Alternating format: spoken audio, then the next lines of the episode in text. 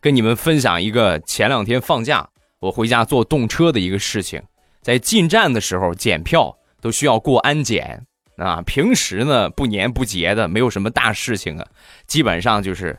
你稍微一扫，你走一下那个什么金属探测仪啊，没有什么问题就让你过去了，扫一扫你的行李啊。然后那天我坐车呢，我前面一个姑娘在过安检的时候，我一看，哎呀，这个等级不一般呐，这查的太细致了，前前后后扫了好几遍。还让姑娘脱了衣服扫了一遍啊！我当时心说：“哎呀，这肯定有什么事儿我赶紧做好准备吧。”我就把这个包啊放到一个手，然后把外套脱下来拿到另一个手啊，因为省得到时候我再倒很麻烦啊。轮到我的时候呢，我站好，他从我前边扫了一下，正准备转身扫后边的时候，